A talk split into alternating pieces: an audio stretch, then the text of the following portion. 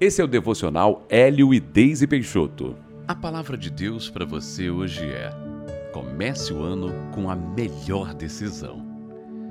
Gênesis, no capítulo 25, versículos 29, 31 e 34, está escrito: Tinha Jacó feito um cozinhado, quando esmorecido veio do campo Esaú e lhe disse: Peço-te que me deixes comer um pouco desse cozinhado vermelho pois estou esmorecido.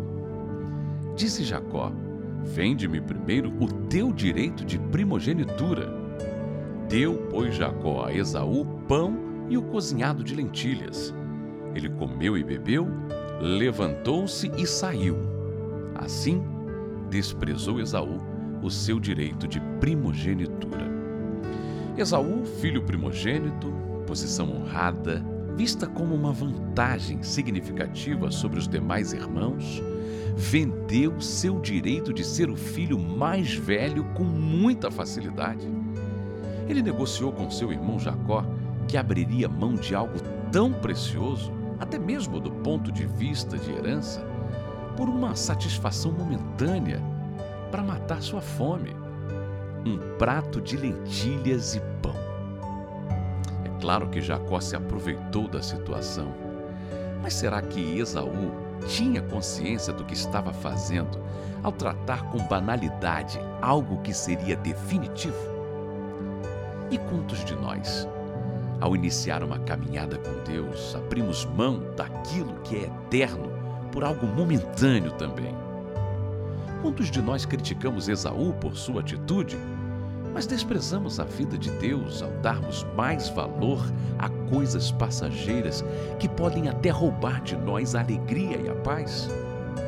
O ano de 2024 está começando hoje e Deus anseia que vivamos a plenitude daquilo que Ele já tem preparado.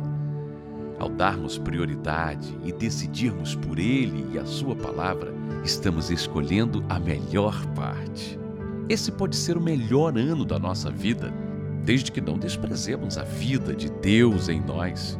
É tempo de comprometimento, de santificação, de vivermos coisas extraordinárias como nunca vivemos. Porém, tudo depende do que decidiremos daqui em diante. Comece o ano com a melhor decisão.